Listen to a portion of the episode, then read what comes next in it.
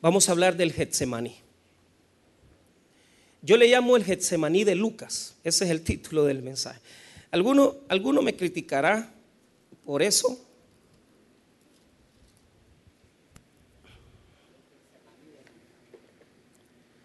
Alguno me criticará por eso, pero después que uno revisa, ¿verdad?, los evangelios, se da cuenta que cada Getsemaní, ¿verdad?, tiene connotaciones distintas en los demás evangelios. Ahora, quiero mostrarles por dónde va la cosa y después les voy a predicar el texto. La porción de los versículos 39 al 46 nos muestran un momento eh, final en el ministerio de Jesús, donde Él va a estar a punto de enfrentar su arresto, su muerte al siguiente día. Prácticamente después de este evento de Getsemaní, a Él lo van a capturar, lo van a llevar a las autoridades judías, por la mañana lo van a presentar a las autoridades romanas y consecutivamente Jesús sería crucificado. El punto es que los evangelistas, estoy hablando que Lucas, eh, digamos que Mateo y Marcos son muy similares. El primer evangelio que nos presenta este Getsemaní es Marcos. Y Marcos nos dice que Jesús fue a este lugar a orar. Pero el punto es que hay diferencias, diferencias con las de Lucas. ¿Por qué razón? Le voy a decir algunas cosas muy generales para que usted tenga idea de lo que está pasando. En primer lugar, en los demás evangelios, ¿verdad? Mateo, Marcos y Lucas, eh, Mateo marca con, los, con Jacobo y va también con Juan, ¿verdad? Entonces, prácticamente ellos tres vienen con Jesús al tiempo de oración. Jesús se aparta de ellos, se va hacia adelante. Eh, eh, la, Biblia nos dice que este era lugar, no era la primera vez que él llegaba y tenía un tiempo de oración ahí. Pero en, en la ocasión que revela Marcos y Mateo, lleva a los tres apóstoles, pero no se queda con ellos, sino que les dice, quédense en este lugar, él se adelanta, normalmente oran, oraban con las manos hacia arriba y parados. O sea, el judío en su oración, en el Shema y en otras oraciones judías, siempre se levantaba las manos hacia el cielo y oraba parado. Pero si en nuestra tradición cristiana oramos hincados, es porque nuestro hincado o parado no. O sea, la oración es potente siempre y cuando se haga en el Espíritu. ¿verdad? No importa que esté sentado, acostado, habrán personas que ya no pueden arrodillarse. Ah, ah, eh, entonces, eh, o paradito, o a veces tal vez eh, caminando usted puede orar. Ahora, ¿cuál es la diferencia particular? En los primeros evangelios, en Mateo y Marcos, aparece que va con tres.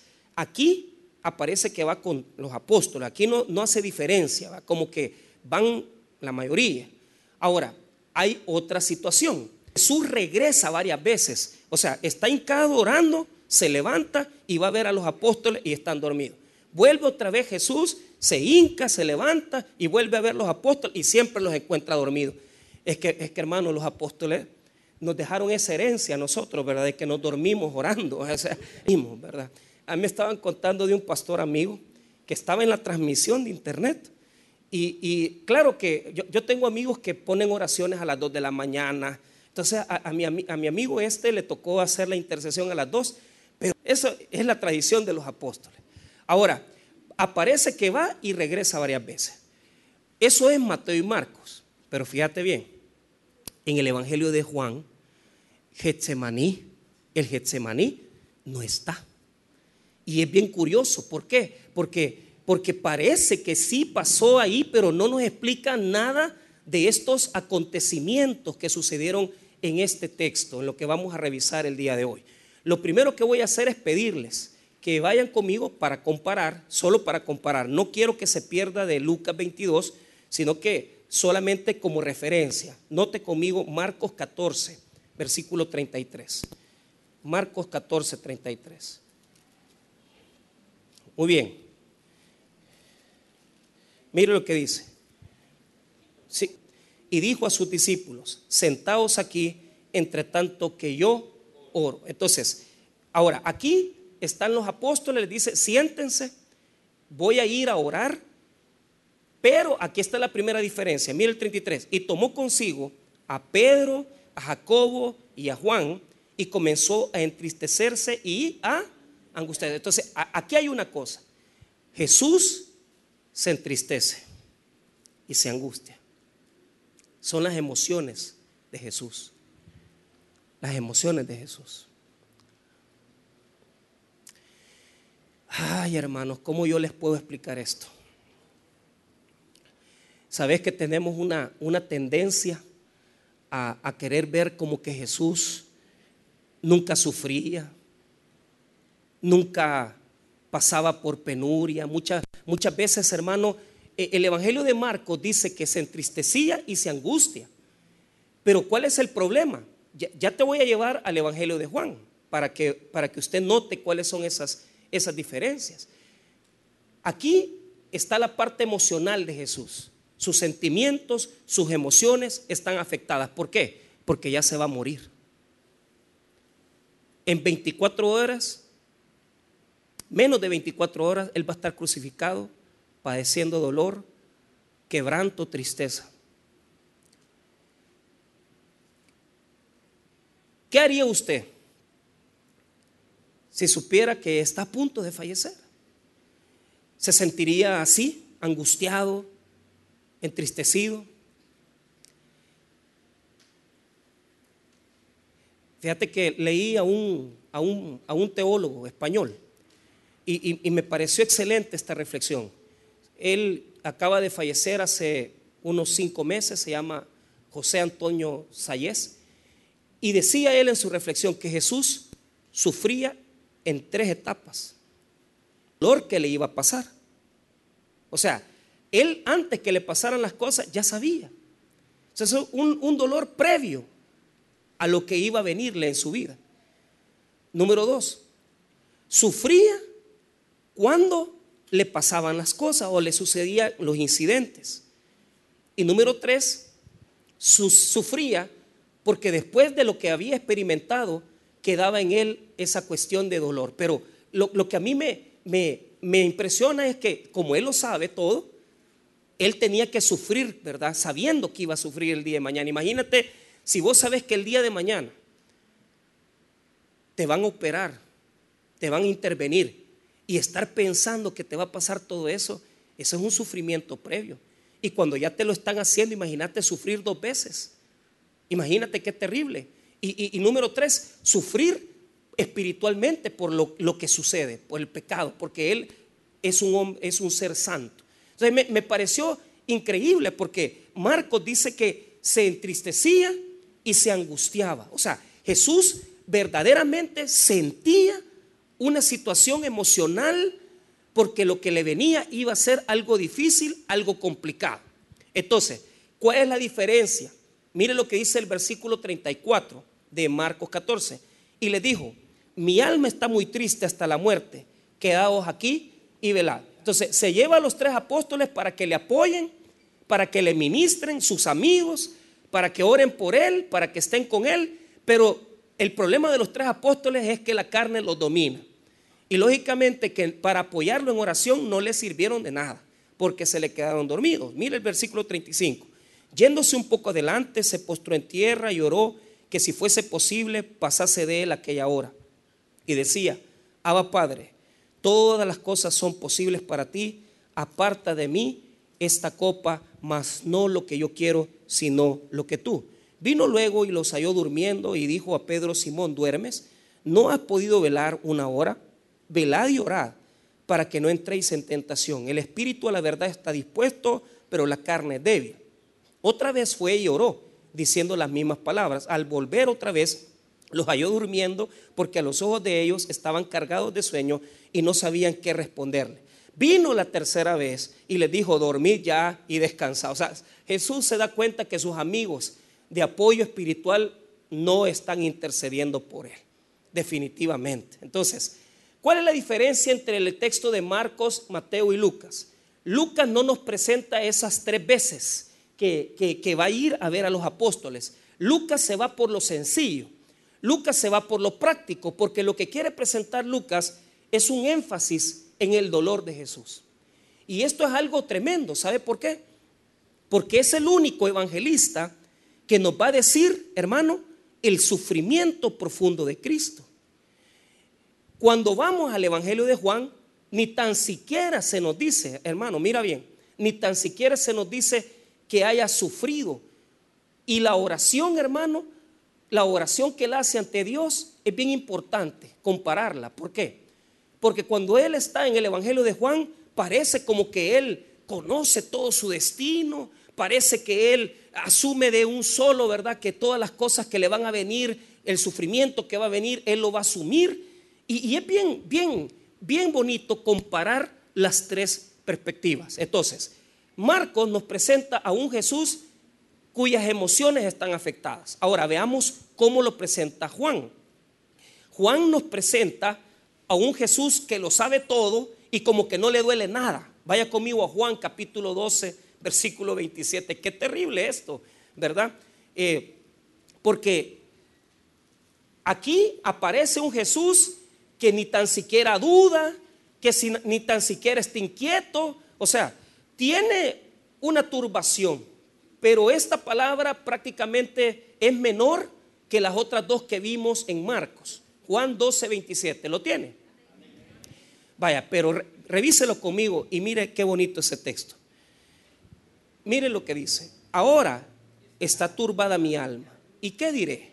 Padre, sálvame de esta hora, mas para esto he llegado a esta hora. O sea, aquí ni tan siquiera ahora Jesús. Aquí ni tan siquiera ahora Jesús. O sea, Jesús no está diciendo, Padre, he de tomar la copa. No, es, ni tan siquiera te lo voy a preguntar porque yo ya sé que me la tengo que tomar.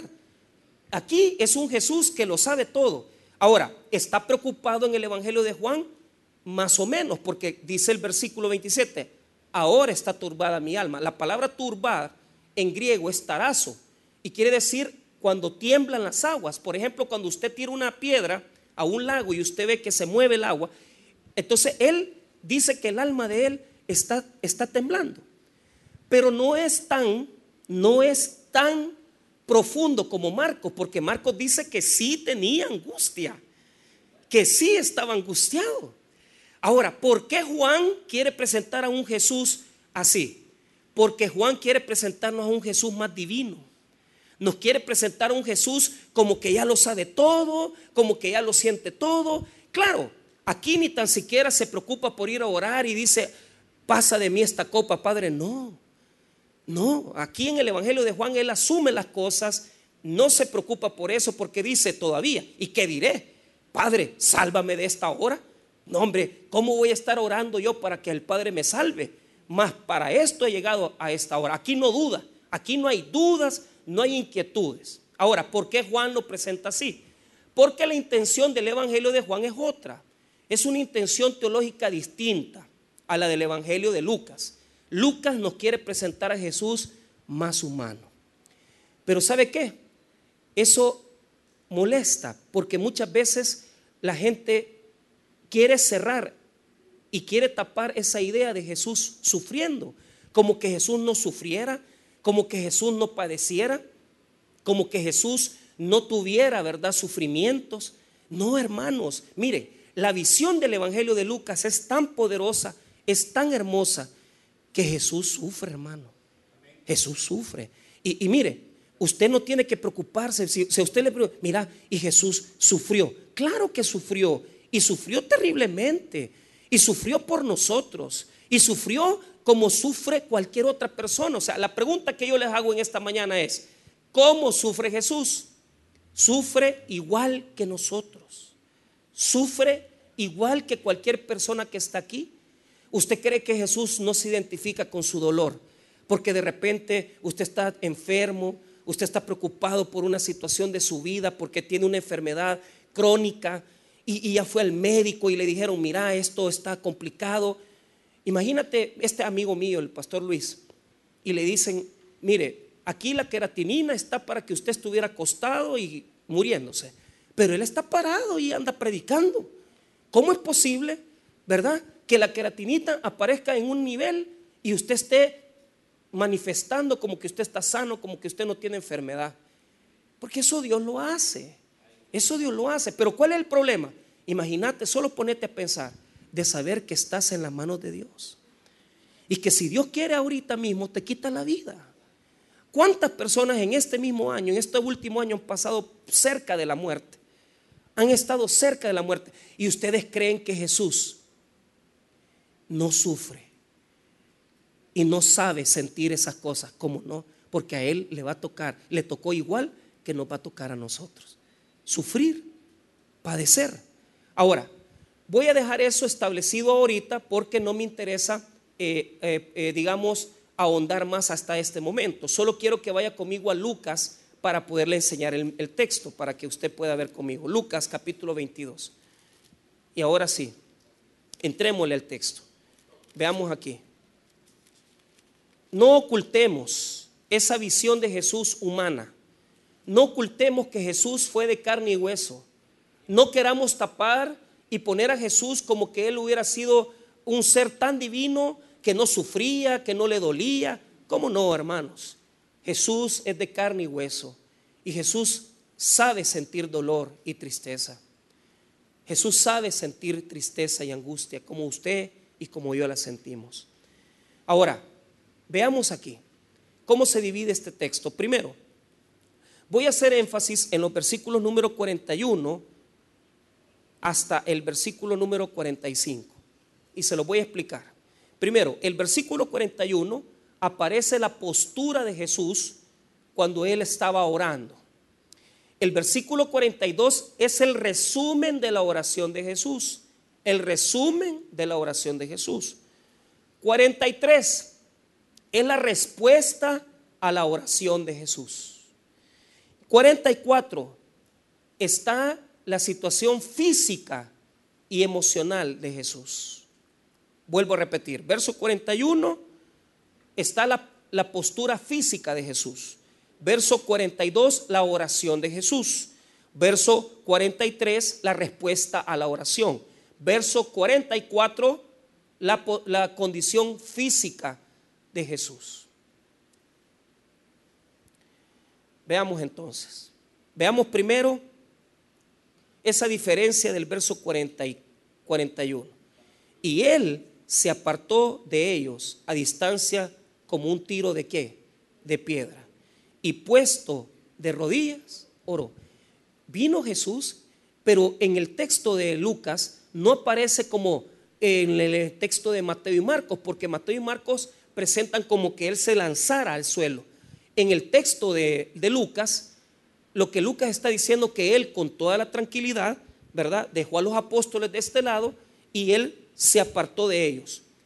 Esta distancia parecería que fuera más de 10 metros, por lo menos 5 a 10 metros podrían ser, pero estaba suficientemente alejado.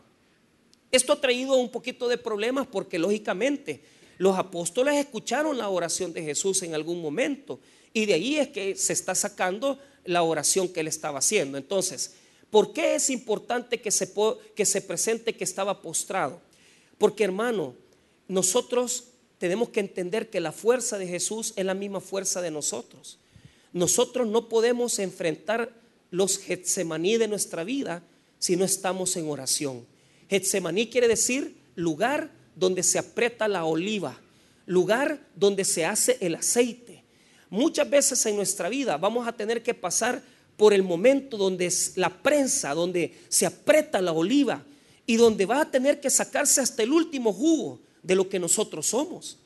Y no vamos a poder enfrentar ese momento si no estamos en oración. Hermano, la clave para ganar las batallas y para enfrentar las batallas sigue siendo la misma. Y Jesús la presenta en este texto. No se puede ganar una batalla espiritual si no se presenta de rodillas orando uno ante Dios. No hay forma de ganar.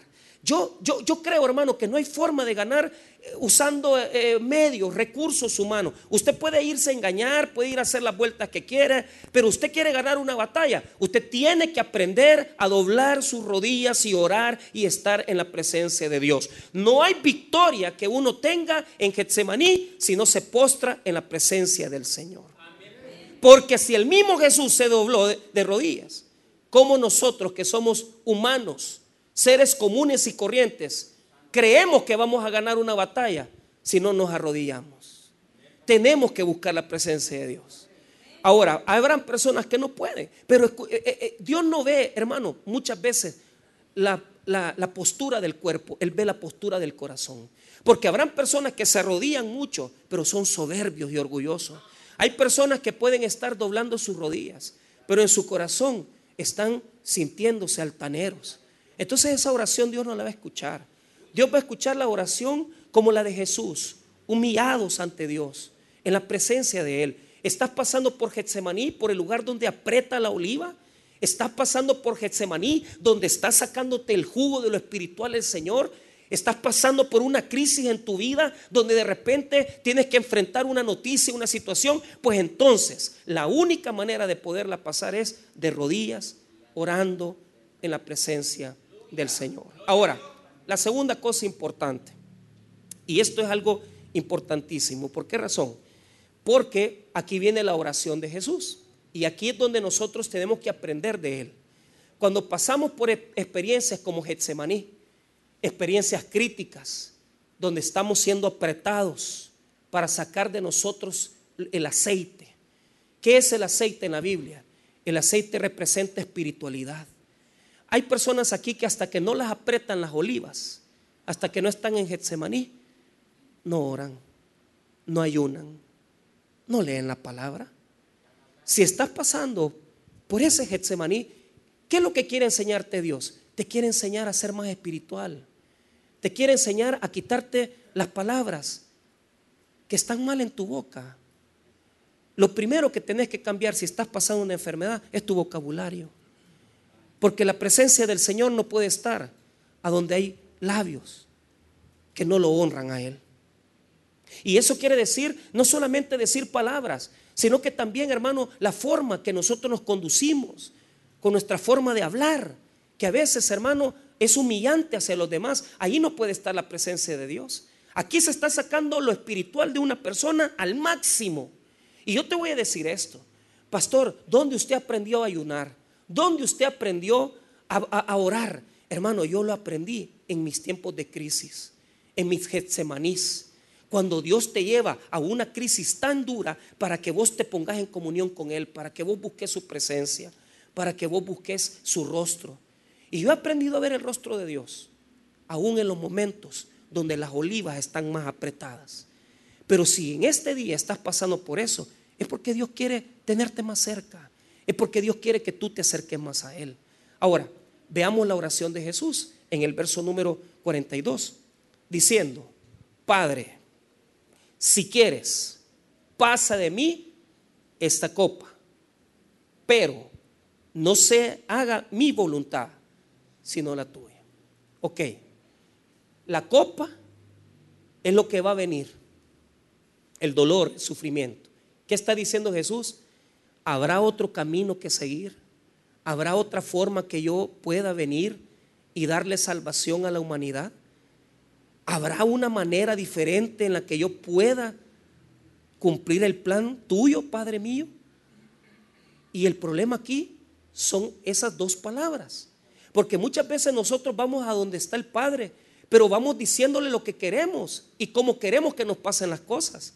Y decimos, Señor, sana a mis hijos, sana a mi esposa, sana a mi hermano, sana a mi pareja. ¿Y qué pasa? Se nos olvida que en la oración verdadera hacia Dios tiene que estar en coordinación con su voluntad.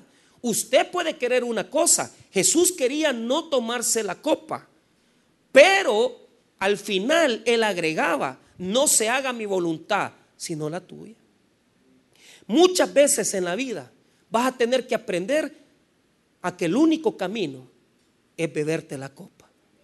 Y tal vez situaciones que tú quieres erradicar de la vida Tal vez alguna gente dice, pastor, yo ir al hospital Rosales, ir al hospital Blum, ¿y qué vamos a hacer pues? Si la copa no va a desaparecer, vas a tener que beberla. Porque si el mismo Jesús la bebió, ¿quiénes somos nosotros para venir y decirle a Dios, no quiero esa copa? No quiero beberla. ¿Quién va a querer aquí pasar por un proceso donde tiene que pasar 12, 15 quimioterapias? Esta semana a mí me sorprendió la noticia. Un, uno de los líderes más grandes de escuela bíblica del tabernáculo central, amigo de mi esposa. Falleció. Y, lo terrible es que yo lo había, visto hace unas cuatro semanas. No, perdón, hace unos cuatro semanas, no, hace no, dos meses posiblemente. Que todavía yo le estuve preguntando, mire, hermano, Isra, le dije, y, en la central los maestros de bíblica ahí me estaba comentando que habían dejado de servir, lo mismo que está pasando aquí, que muchos maestros no vienen, la, misma cosa. Pero fíjate que yo, yo noté algo en él. Él no a mí me sorprendió la noticia de su muerte. ¿Por qué? Porque él no andaba contándole a nadie que tenía leucemia. Y no se le notaba. estaba rapado, pero como quien, quien se corta el pelo como para, para, para no tener que estarse peinando, ¿verdad? Pero, pero, pero él, usted lo veía, demacrado, no, no nada que ver. ¿Y, ¿Y cómo es esto? Es que hay gente que se está tomando la copa, pero no anda gimiendo, no anda llorando, no anda dando lástima. ¿Sabes por qué? Porque esa es la espiritualidad verdadera. Que aunque vos estás pasando por una crisis tremenda, donde te estás tragando la amargura del vino, de la situación más crítica de tu vida, vos sabés que el único que te va a sacar de eso es el Señor. Por eso sabes que nadie te va a ayudar, solo el Señor, solo Cristo. Por eso muchas veces tenemos que abstenernos de andarle contando a la gente las cosas. Porque Jesús solo ante el Padre decía eso. Él, no andaba contándole a los apóstoles, miren señores, yo tengo una situación crítica en mi vida, no sé si voy a morir por ustedes o no. Él habló con el Padre y él quería que el camino fuera diferente. Pero en oración le dijo, Padre, no sea como yo quiero, sino que como tu voluntad lo desea. A veces no nos queremos tomar la copa de vino y renegamos y lloramos y andamos diciendo que Dios nos abandonó y andamos diciendo que Dios nos sirve. Mira, de aquí en adelante, si el mismo Jesús tuvo que enfrentar la copa, vos venís en esta mañana creyendo que sos el único que está sufriendo. Vos venís en esta mañana creyendo que solo a vos te están pasando las cosas malas. Yo te voy a decir una cosa, estás engañado. Porque si a Jesús, que es santo y que era verdaderamente un hombre sin pecado, tuvo que tragarse la copa ¿quiénes somos nosotros para no tener que digerir los problemas que estamos viviendo? Ninguno de tus problemas se compara al de Jesús.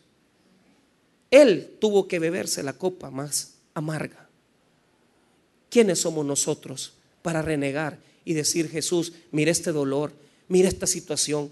Nada se compara al dolor que Jesús va a experimentar. Nada. ¿Cuál es la clave de la oración? Estas dos palabras en el versículo 42. Si quieres, pero no se haga. Nosotros tenemos que presentarle a Dios nuestro anhelo y decir, Dios, este es el anhelo que yo quiero. Yo anhelo, Señor, poder viajar. Yo anhelo, Señor, que tú me sanes. Pero no se haga como yo digo, sino que se haga tu voluntad en mi vida. ¿Cómo pasamos nuestros Getsemanís? Postrados, pero orando también. No orando para que se hagan las cosas como yo quiero, sino que orando para que se haga la voluntad de aquel que sabe perfectamente el camino de cada uno de nosotros y sabe perfectamente por qué nos pasan las situaciones y sabe perfectamente en qué momento nos va a sacar de la crisis. Entonces, ora como Jesús oró. Si hubiese, si fuera posible, no me quiero tomar esta copa, pero no sea como yo digo, sino como tu voluntad lo dice. Si te está tocando en esta mañana tragarte una copa amarga, decile a Jesús, si tú te la tomaste, si tú tomaste de esa copa y ahora me está tocando sufrir a mí, dame fuerzas, dame fuerzas.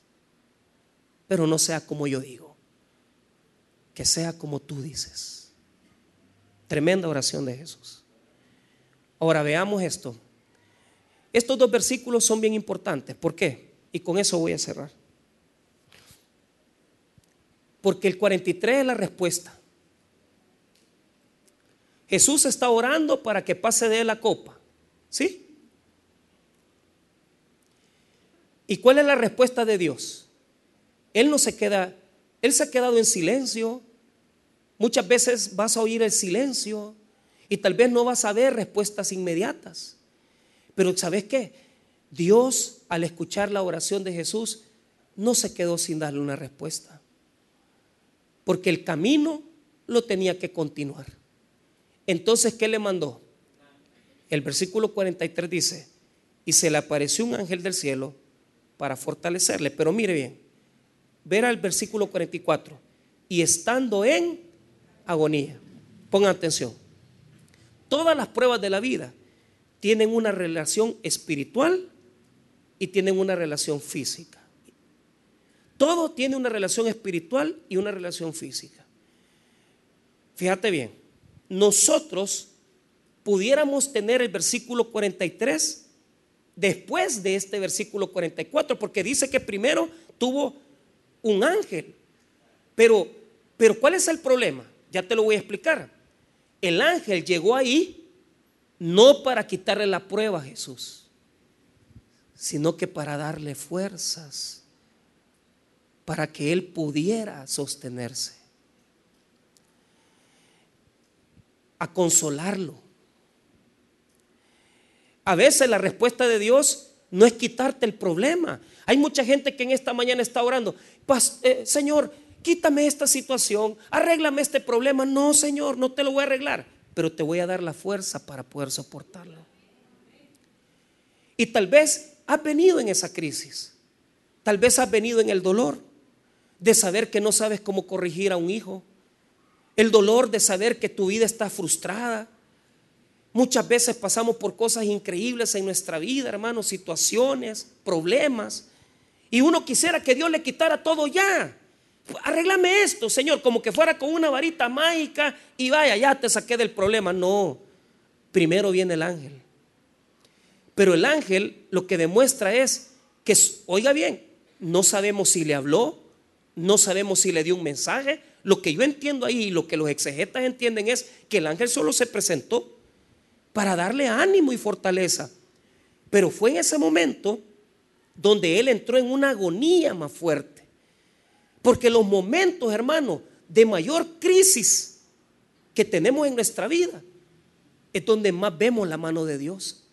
Es cuando vemos los ángeles de Dios, personas que tal vez muchas veces ni te imaginaste que te iban a hacer un favor, personas que se acordaron de vos y de repente te bendijeron. Entonces, y vos decís, ¿y cómo es esto? Es que cuando entras en mayor agonía, es cuando las respuestas de Dios se vienen a dar. Entonces, el versículo 43 aparece el ángel. La respuesta es, no te quito el problema, te voy a dar fuerza para que salgas adelante. Versículo 44. Y estando en agonía, la palabra griega agón quiere decir un combate, una lucha en él, que estaba peleando. Jesús estaba peleando en su interior. Y la pregunta es, ¿por qué? ¿Qué hacía él cuando estaba en esa agonía? Oraba más intensamente y era su sudor como grandes gotas de sangre que caían hasta dónde? Hasta la tierra. La lucha en él es, era tan fuerte, era tan grande, que él oraba más intensamente. Y esa oración más intensa provocó que gotas de sangre. A esto en griego se le llama tromboi, que quiere decir como una trombosis. Se veía el coágulo caer en el suelo. Y uno se pregunta, ¿y cómo será esto? ¿Cómo Jesús sudó hasta gotas de sangre? ¿Por qué Jesús agonizaba? Porque no se quería morir. Porque no quería morirse. Porque el día de mañana iba a tener que estar en la cruz del Calvario. Esto es lo que muchas personas piensan. Y por eso quieren tapar estos versículos. Y dicen, no enseñemos que Jesús tuvo miedo de la muerte. Porque por eso es que estaba en esa gran lucha. Uno puede pensar que Jesús tenía ese temblor, esa angustia, tenía esa desesperación, porque él iba a morir. Hermanos, ¿ustedes creen que Jesús el Señor estaba agonizando? Estaba, hermano, luchando en su conciencia porque no sabía si morir o no morir por los pecadores. No, ¿Sabe por qué él estaba en esa lucha? ¿Sabe usted por qué él estaba en esa gran batalla espiritual? Porque él sabía que esa copa se la tenía que beber él. Y esa copa que representaba, escuche bien, la copa que él se tenía que tomar no era la copa de la muerte. Él podía aceptar su muerte, él ya sabía que tenía que morir por los pecadores. Él ya sabía que tenía que morir por todos nosotros. Él no luchaba con eso. Entonces, ¿cuál era la lucha? Que él tenía que tomarse la copa de la ira de Dios. El castigo por nuestros pecados tenían que ser sobre él, hermano. Y aquel hombre santo, puro y sin mancha, tenía que ver el pecado tuyo y el pecado mío que iba a ser que iba a ser puesto sobre él para limpiar nuestras vidas de todo pecado y de toda corrupción. Jesús no sufría por la muerte física, Jesús sufría porque tenía que ver la muerte y la corrupción de nuestros pecados que iban a ser puestos sobre su vida para morir por nosotros los pecadores. El Salmo 75, 8 dice así, porque el cáliz está en la mano de Jehová y el vino está fermentado, lleno de mistura, y él derrama del mismo. Hasta el fondo lo apurarán y lo beberán todos los impíos de la tierra. Esta copa de cáliz estaba preparada para los pecadores, para el juicio de los malos. Isaías 51, 17. Despierta, despierta, levántate, oh Jerusalén, que bebiste de la mano de Jehová el cáliz de su ira, porque el cáliz de aturdimiento bebiste hasta los sedimentos. Jeremías 25, 15. La copa de la ira para las naciones, porque así me dijo Jehová, Dios de Israel, toma de mi mano la copa del vino de este furor y da a beber de él a todas las naciones a las cuales yo te envío. La copa que Jesús tenía que beber es la copa, la copa de la ira de Dios. El castigo de la maldad de la humanidad iba a ser sobre él. Y aquel hombre santo que nunca ha visto pecado, que nunca vio corrupción, vio tus infidelidades, vio nuestras infidelidades, vio lo corrupto, lo corrupto que hemos sido, lo oscuro que hemos sido, Todas aquellas cosas que nos da vergüenza decir que hicimos, Jesús las vio cara a cara porque fueron puestas sobre él. Y él tuvo que tomarse la copa de la ira de Dios, el castigo de la maldad. A Jesús no le aturdía, a Jesús no le angustiaba, a Jesús no lo turbaba la muerte física, a Jesús lo turbaba que sabía que el pecado separa al hombre de Dios. Y si Jesús hizo eso por ti y por mí, ¿por qué tú amas tanto el pecado? ¿Por qué tú amas tanto la infidelidad? ¿Por qué amamos tanto la desobediencia a Dios? ¿Por qué constantemente somos rebeldes? ¿Por qué constantemente desobedecemos a Dios? ¿Por qué nos apartamos de los caminos de Dios si Jesús se tomó el vino, se tomó la copa de la ira tuya y mía? ¿Por qué amamos tanto el pecado cuando Jesús lo aborreció tanto? Por eso Jesús tenía esa agonía, esa lucha. Y por eso el gran sudor que cayó como gotas de sangre. Porque sabía que el pecado iba a estar sobre él. Pero ¿sabes qué? Cuando peleas tus batallas en oración y cuando está más dura la batalla, e intensificas tu oración y le, y le decís a Dios, no, sea como yo quiero, sino como tú quieres. Y pones todo en la voluntad de Dios. Oíme bien lo que te va a pasar. Versículo 45. Cuando se levantó de la oración y vino a sus discípulos, los halló durmiendo a causa de la tristeza. Note esto. Ponga atención. Lo único que va a caer al suelo son tus lágrimas. Lo único que va a caer al suelo es tu quebranto.